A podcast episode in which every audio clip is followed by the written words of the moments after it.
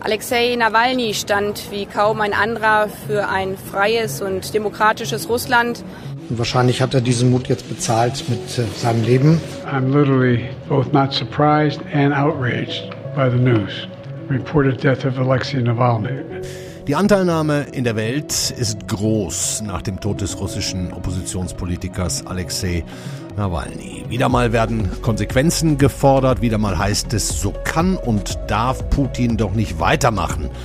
Der aber handelt ganz offensichtlich nach dem Motto eines seiner großen Vorbilder, Josef Stalin, der mal gesagt hat, ein Mensch, ein Problem, kein Mensch, kein Problem.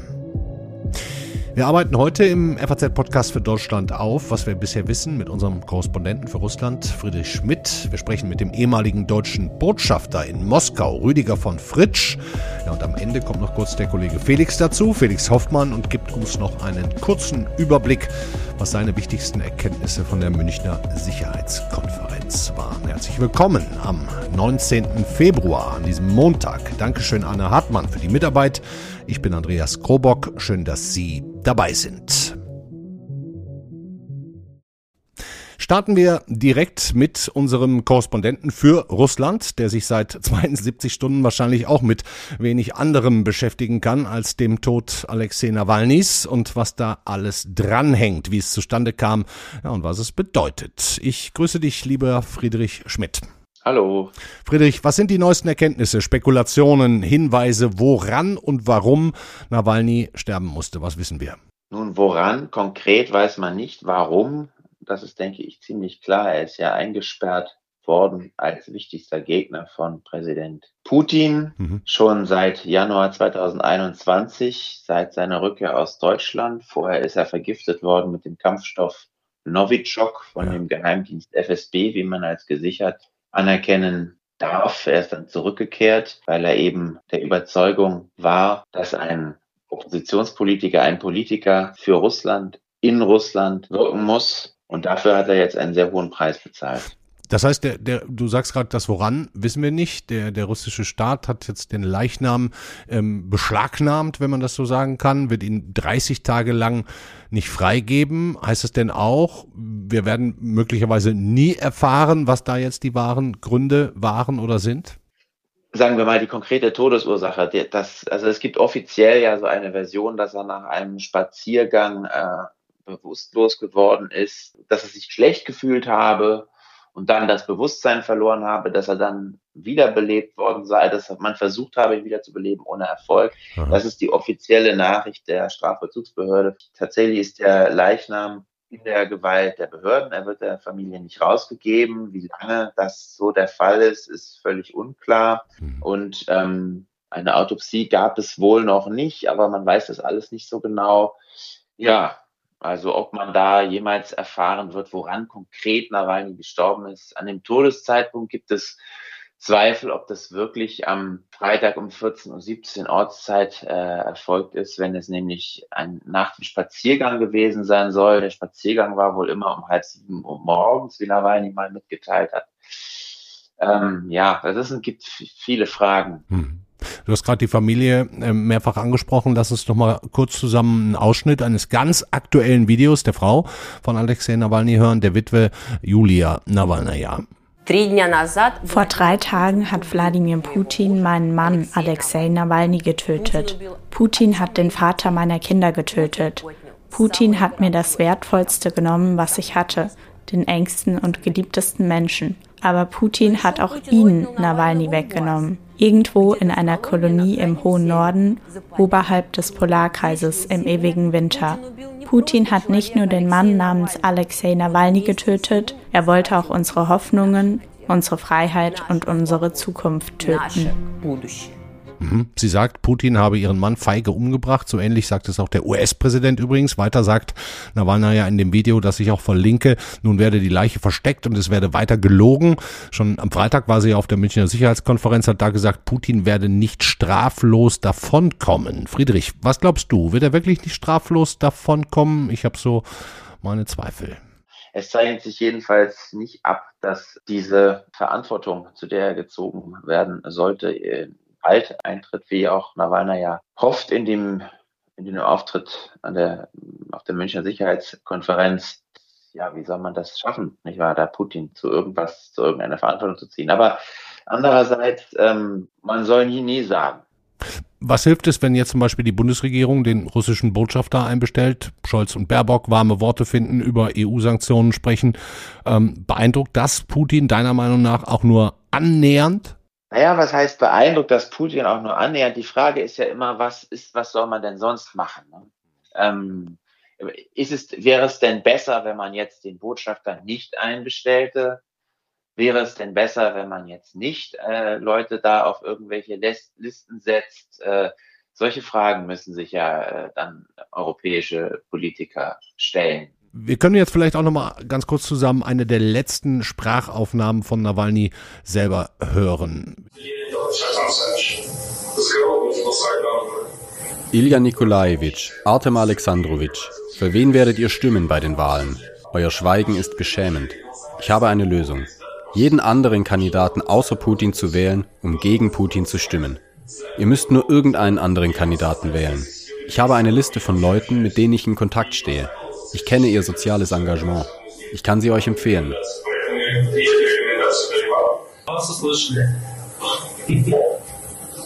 Ich habe nur ein kleines bisschen Wahlwerbung gemacht.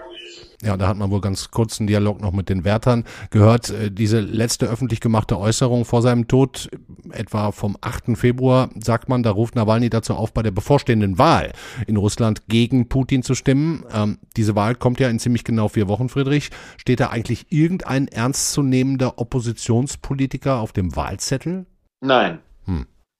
Also es gab ja äh, eine Regung politischen Lebens in Russland. Es haben wohl 200.000 Leute unterschrieben für Boris Nadjestin, der eine explizite Antikriegsagenda vertreten hat. 200.000, ah, ja, ja.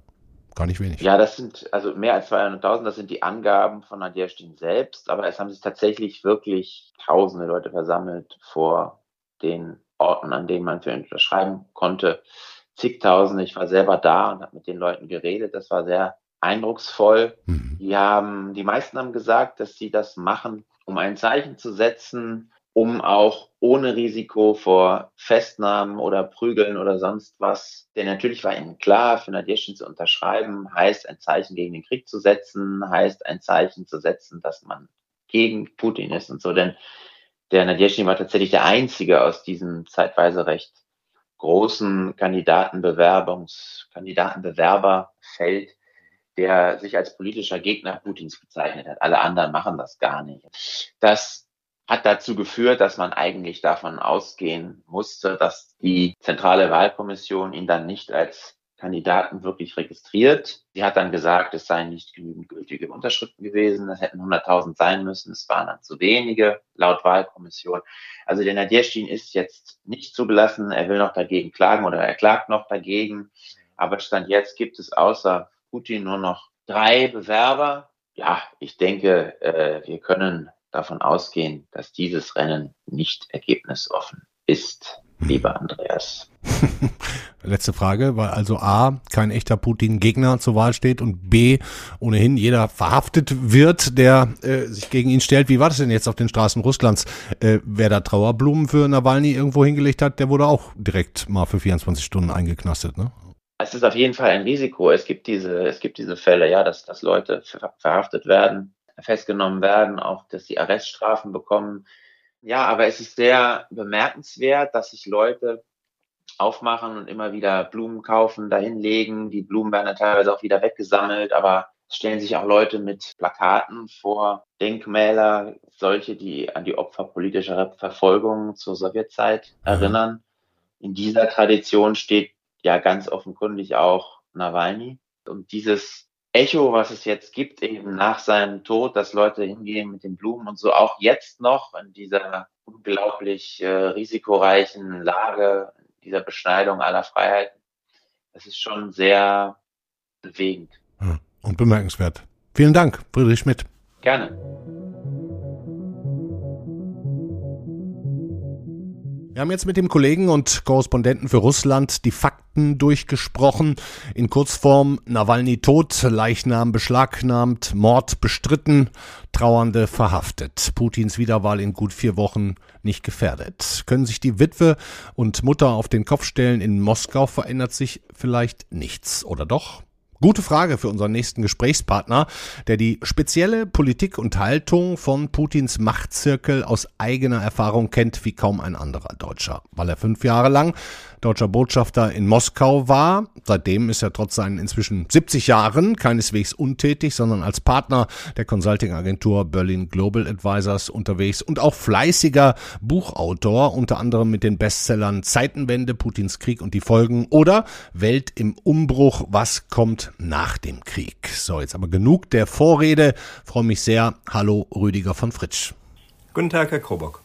Herr von Fritsch, waren das jetzt Ihrer Meinung nach pünktlich zur Münchner Sicherheitskonferenz, wo ja quasi fast alle seine Feinde versammelt waren, Todesgrüße aus Moskau von Wladimir Putin?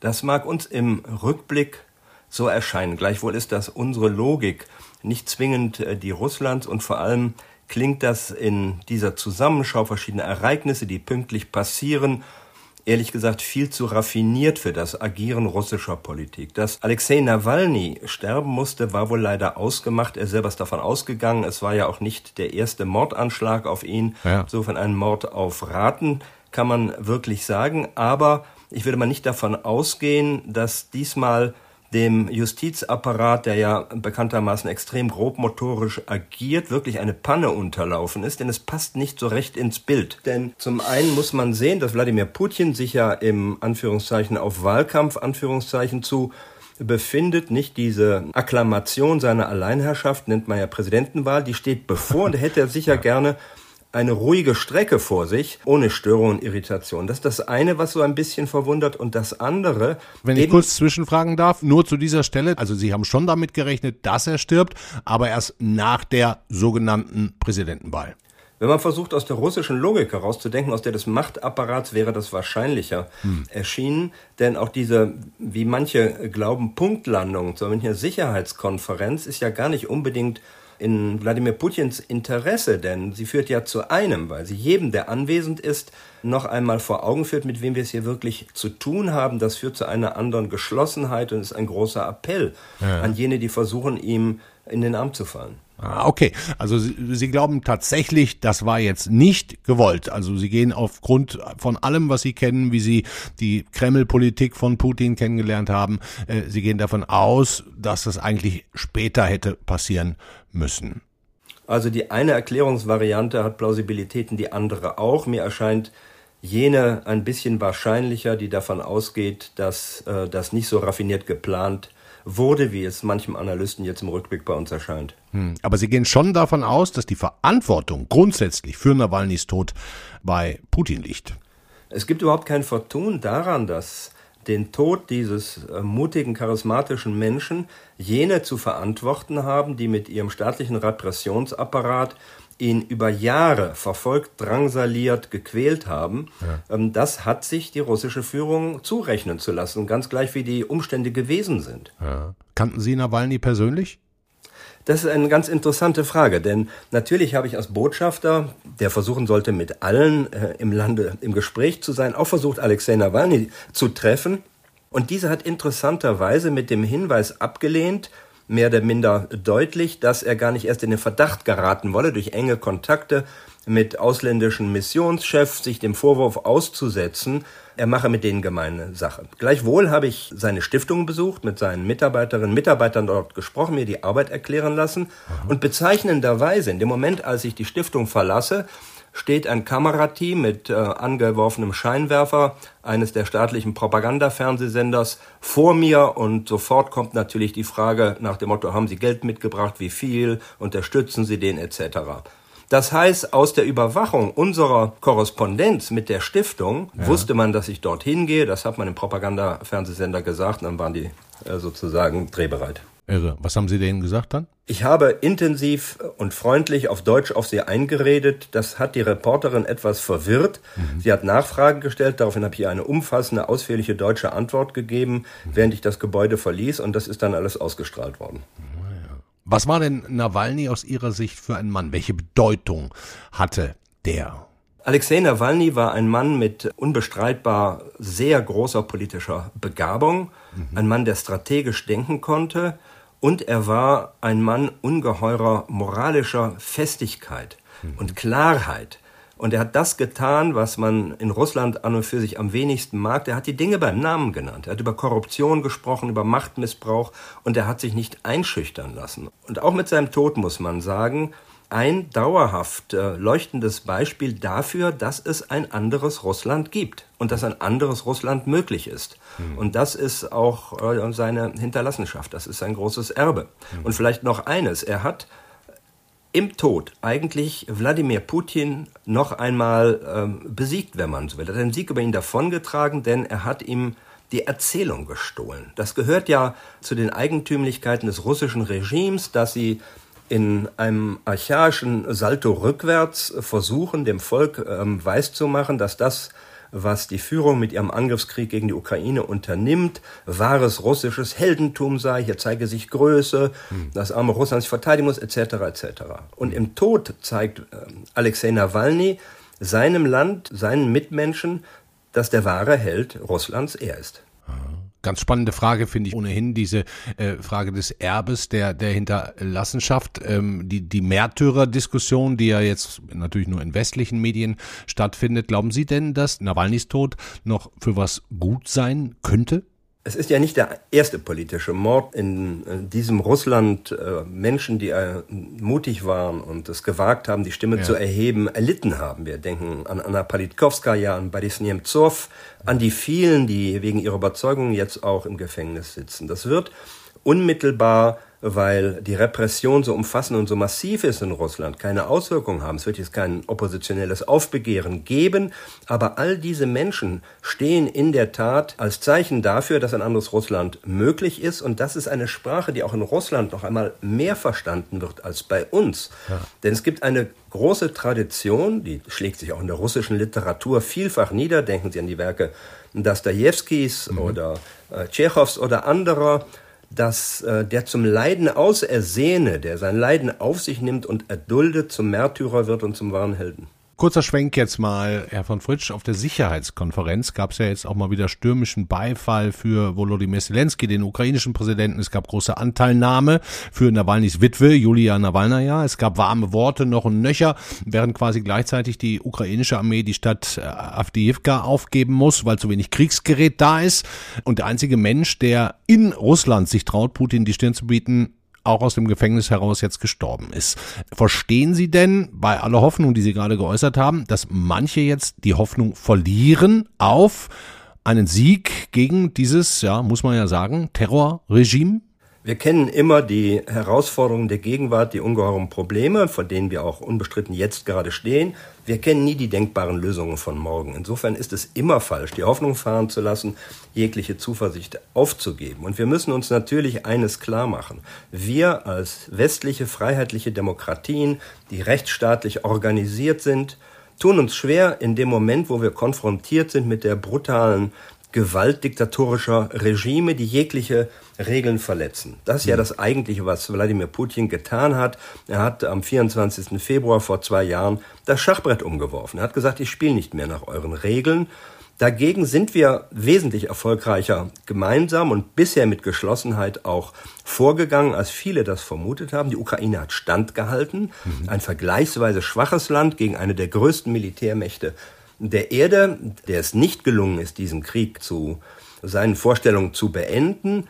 Gleichwohl sind wir jetzt in der schwierigen Situation, dass die Ukraine weiter umfassend der Hilfe bedarf und insbesondere beim wichtigsten Unterstützer bei den USA im Moment offen ist, ob diese Hilfe fortgesetzt werden wird, während wir, ich denke, das darf man auch immer wieder erwähnen, Deutschland doch inzwischen enorm viel geleistet haben, weiter leisten. Wir sind mit Abstand der zweitgrößte Geber unter den westlichen Staaten. Und ich fand ja. es richtig, dass der Bundeskanzler in München an andere europäische Partner appelliert hat, Ähnliches zu tun. Hm. Ich meine, wir hatten ja in den letzten Wochen im Podcast für Deutschland viele Gespräche mit Sicherheitsexperten, mit Politikern, mit Ex-NATO-Mitarbeitern. Keiner malt da jetzt aktuell irgendwelche Traumschlösser. Unterscheiden tun sich die Meinungen eigentlich nur im Ausmaß der Bedrohung, auch für die baltischen Staaten, für Polen oder sogar am Ende auch für uns. Herr von Fritsch, für wie gefährlich halten Sie denn Putin Schrägstrich Russland?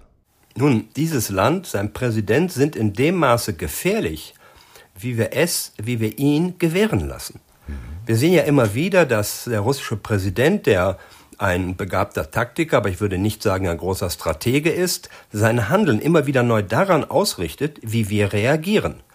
Das ist so ein bisschen nach dem alten napoleonischen äh, Schlachtenmotto, on s'engage et plus on voit. Man geht in die Schlacht und dann sieht man weiter. So agiert Putin ein wenig. Und von daher ist es so entscheidend, dass wir in unserer Entschlossenheit nicht nachlassen, der Ukraine zur Seite zu stehen, weil es eben auch nicht nur um die Ukraine geht. Da haben Sie völlig recht mit Ihrer Frage. Und das hat Wladimir Putin zu Beginn des Krieges auch unmissverständlich deutlich gemacht. Er hat uns im Dezember 21 schriftlich gegeben, worum es ihm eigentlich geht. Uns zu schwächen, uns bloßzustellen und ein Europa nach seinen Regeln und Vorstellungen zu bauen.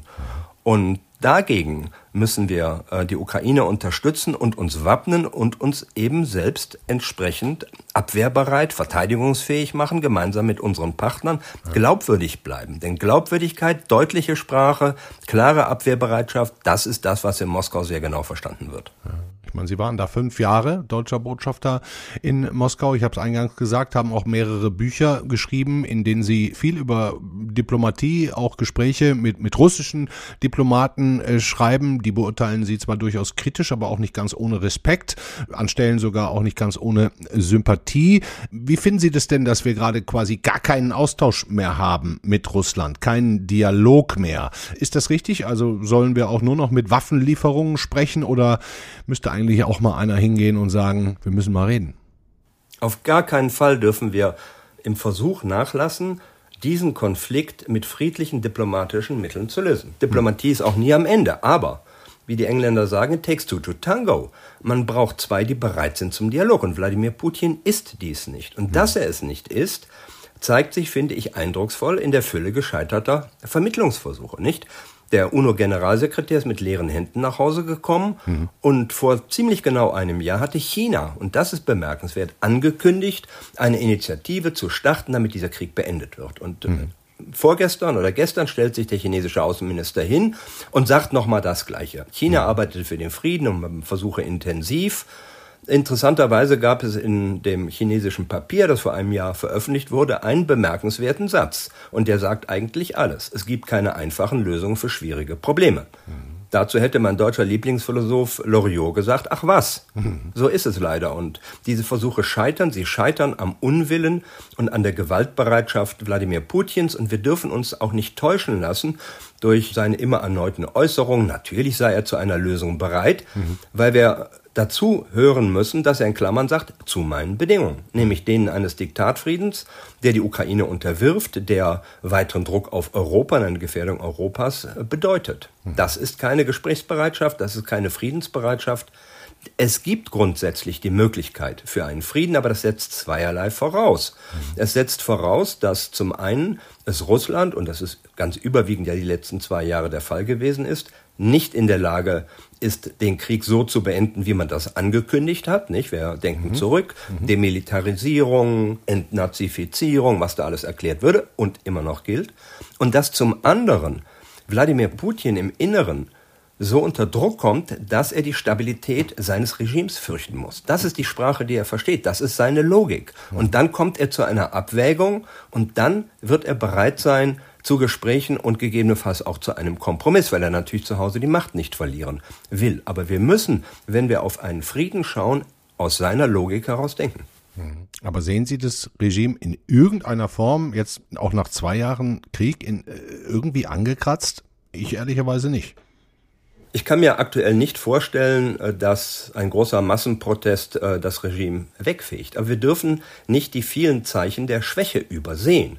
Ich nenne Ihnen mal nur ein paar Zahlen. Die Einnahmen, die Russland aus dem Verkauf von Öl und Gas erzielt und die zum Staatshaushalt entscheidend beitragen, sind von fast 50 Prozent auf 28 Prozent zurückgegangen. Mhm. Der Wohlstandsfonds, den man sich in reichen Zeiten für ferne Zukunft zurechtgelegt hatte, wird ständig weiter angeknabbert. Mhm. Ähm, Russland koppelt sich von westlicher Innovation ab. Alle äh, Zuwächse, die die Wirtschaft zu verzeichnen hat, sind ausschließlich darauf zurückzuführen, dass Wladimir Putin sein Land auf äh, äh, Kriegswirtschaft umgestellt hat. Und er hat sich komplett abgekoppelt von jener technologischen Innovation, auf die jede Volkswirtschaft angewiesen ist und die er aus der Kooperation mit dem Westen gewonnen hat. Und damit hat er ein Projekt unternommen, das auf Dauer nur zum Scheitern verurteilt sein kann, nämlich ein Imperium ohne Modernisierung zu bauen. Hm. Seine historischen Vorbilder, die er dann gerne zitiert, haben es genau anders gemacht. Sei es Peter der Große oder auf schreckliche Art Josef Stalin, sie haben beim Bau ihres Imperiums stets auf Modernisierung geachtet. Dass er dies unterlässt, wird ihm auf Dauer oder seinem Regime oder wer immer ihm nachfolgt, wann das er wird, weiß man nicht, aber auf die Füße fallen. Aber es zeigt auch die Kurzsichtigkeit des Handelns der russischen Führung, die überwiegend eben nur an ihrem eigenen Interesse, auf ihr eigenes Interesse schauen und äh, sich sagen, après moi le déluge, nach mir die Sintflut. Das heißt, äh, wir befinden uns eigentlich in, in einer Art Rennen auf lange Sicht. Was kommt schneller? Ne? Also was, äh, was fällt es ihm erst auf die Füße oder ähm, fällt möglicherweise die Ukraine? Was glauben Sie? Wladimir Putin ist eine Wette auf die Zeit eingegangen. Und er sagt, ihr geht in die Knie, bevor ich in die Knie geht. Mhm. Und wir müssen dafür sorgen, dass diese Wette nicht aufgeht, dass er diesen Krieg äh, nicht gewinnt, dass seine Art, äh, Politik zu machen, sofern man es überhaupt noch so nennen kann, nämlich beliebig und hemmungslos und unterschiedslos Gewalt anzuwenden, nicht Schule macht, dass er sich nicht ermutigt fühlt, sich fortzusetzen. Und wie sehr er fürchtet, dass seine Macht gefährdet sein könnte, zeigt sich ja genau jetzt in diesen Tagen. Nach dem Tode Alexei Nawalny. Was passiert denn da?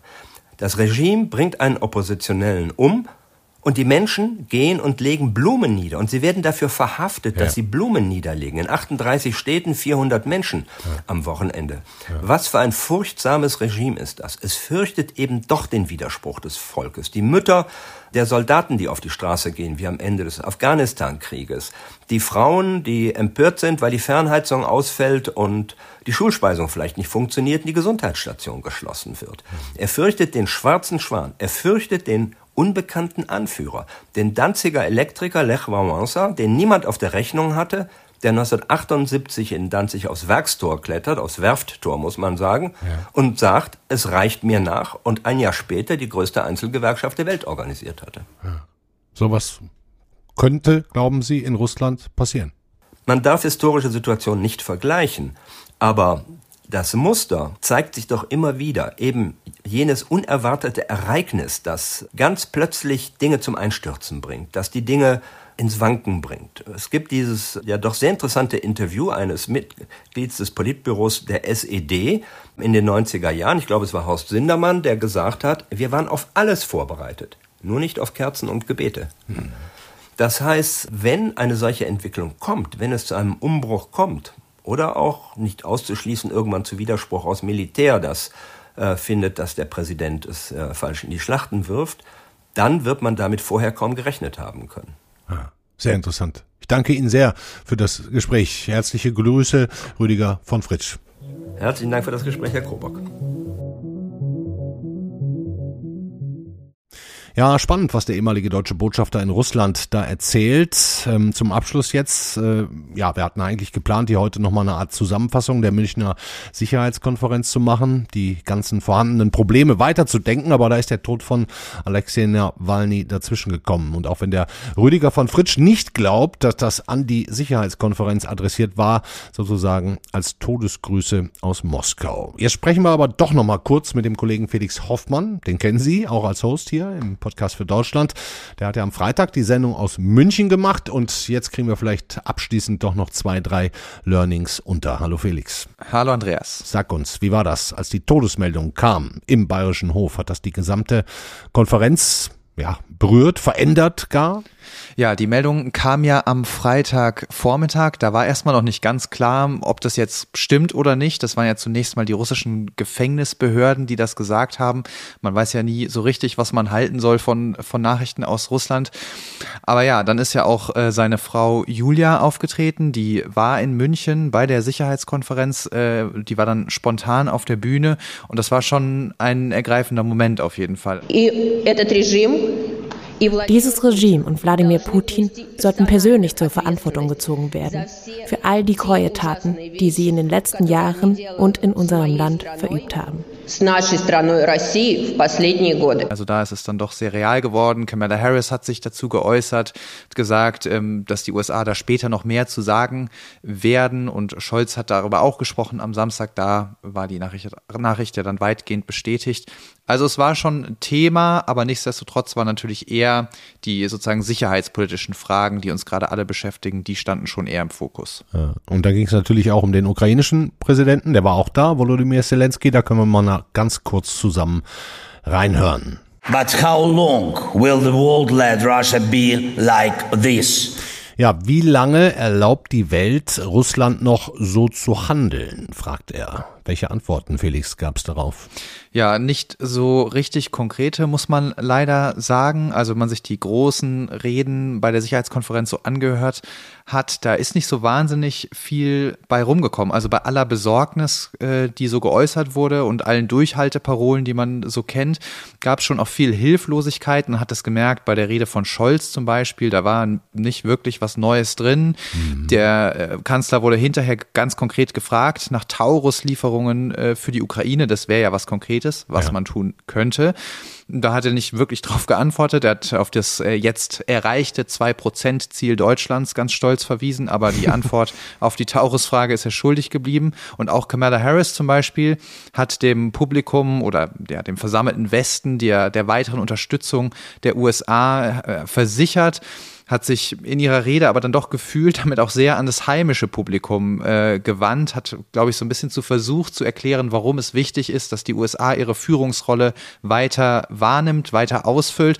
Da merkte man geradezu, wie so der Name Trump eben äh, ja durch den bayerischen Hof geisterte. Und Felix, abschließend, du kommst auch nicht mit leeren Händen in dieses Gespräch, sondern du hast auch ein ziemlich wichtiges Interview geführt am Rande der Sicherheitskonferenz, das wir jetzt aufgrund der Aktualität ein bisschen in den Hintergrund geraten lassen müssen. Aber erzähl uns bitte noch, worum ging's da und äh, wie kann man es trotzdem hören? Genau, ich habe mit äh, Achim Steiner gesprochen. Das ist der äh, Chef des UN-Entwicklungsprogramms, UNDP, äh, sozusagen der wichtigste Entwicklungshelfer der Welt. Mhm. Und es war ein sehr interessantes Gespräch, weil eben jetzt diese Sicherheitskonferenz ja dann doch so im Zeichen der aktuellen, akuten, großen Sicherheitsprobleme stand, die es ja nun mal gibt, um die man sich kümmern muss, wofür natürlich auch unheimlich viele Mittel aufgewandt werden. Wir, wir erhöhen unsere Verteidigungsausgaben, nicht nur wir, viele Staaten erhöhen ihre Verteidigungsausgaben zum Beispiel. Ja, ja. Und darüber äh, geraten eben viele andere Probleme, die auch Sicherheitsprobleme sind letztendlich, zumindest teilweise, sowas wie der Klimawandel oder Migration, Armutsbekämpfung, Hungersnöte all solche Dinge, die gibt's ja immer noch, aber die geraten eben so ein bisschen in Vergessenheit. Also man muss noch an unseren Haushaltsstreit hier denken. Der Etat vom Bundesministerium für internationale Zusammenarbeit, vom BMZ, der wurde um 400 Millionen Euro gekürzt. Ja. Und das ist Geld, was eben fehlt, um Krisen abzufedern, die Folgen von Krisen abzufedern, bevor sie so schlimm sind, dass das Kind in den Brunnen gefallen ist und wir uns äh, um die Folgen kümmern müssen, was dann uns eben sehr, sehr viel teuer zu stehen kommt. Wir können äh, einmal ganz kurz reinhören, wir haben einen kleinen Ton äh, vorbereitet. Die großen Bedrohungen unserer Zeit sind letztlich nicht nur die kurzfristig entstandenen Konflikte und Krisen und Kriege, sondern es sind vor allem diese generationsübergreifenden Aufgaben, die wir heute mit fast acht Milliarden Menschen auf diesem Planeten gemeinsam bewältigen müssen. Und genau deswegen ist es jetzt nicht, ist ein Euro für Verteidigung ein Euro weniger bei der EZ. So kann man es zum einen aufrechnen. Oder haben wir ein sicherheitspolitisches Verständnis, das gleichzeitig mit verteidigungspolitischen Aufgaben auch bei der internationalen Zusammenarbeit mehr investiert, weil letztlich dort die Risiken vermindert werden und vor allem auch mehr Sicherheit entsteht. Hm, der Mann macht sich Sorgen, ne? Ja, der Mann macht sich Sorgen, zu Recht, denke ich, aber er blickt eben auch so ein bisschen über den Tellerrand hinaus in die Zukunft. Und ich fand es auch durchaus ein hoffnungsvolles Gespräch, weil es gibt auch Fortschritte, es gibt auch Lichtblicke auf der Welt. Und ja, wer sich dafür interessiert, der sollte unbedingt mal im, äh, im Podcatcher seiner Wahl FAZ Dossier eingeben. Da haben wir das ganze Gespräch mit Achim Steiner auch veröffentlicht. Oder einfach auf den Link klicken, den, ja, noch den ich natürlich in die, in die Shownotes äh, hänge. Wunderbar. Wie lang ist es? Ich glaube, knappe Viertelstunde, ne? Ja, lohnt sich auf jeden Fall. Danke dir, lieber Felix. Beste Sehr gerne. Grüße. Tschüss. So, das Ende heute kurz und schmerzlos, ohne auf irgendwas näher einzugehen, aber dafür kann ich Ihnen schon versprechen, morgen, da kommt der Kollege Simon Strauß und wird so eine Art die große Wohnungskrise Teil 2 machen, denn Sie haben uns so unfassbar viele Reaktionen geschickt, geschrieben, gesendet. Ähm, es wird einfach an der Zeit, dass wir dieses Thema nochmal angehen und dann auch mit vielen Ihrer Reaktionen. Also freue ich mich schon sehr drauf. Das war's für heute. Machen Sie es gut. Schönen Abend. Links hängen in den Show Notes, ist klar. Bis dahin. Ciao.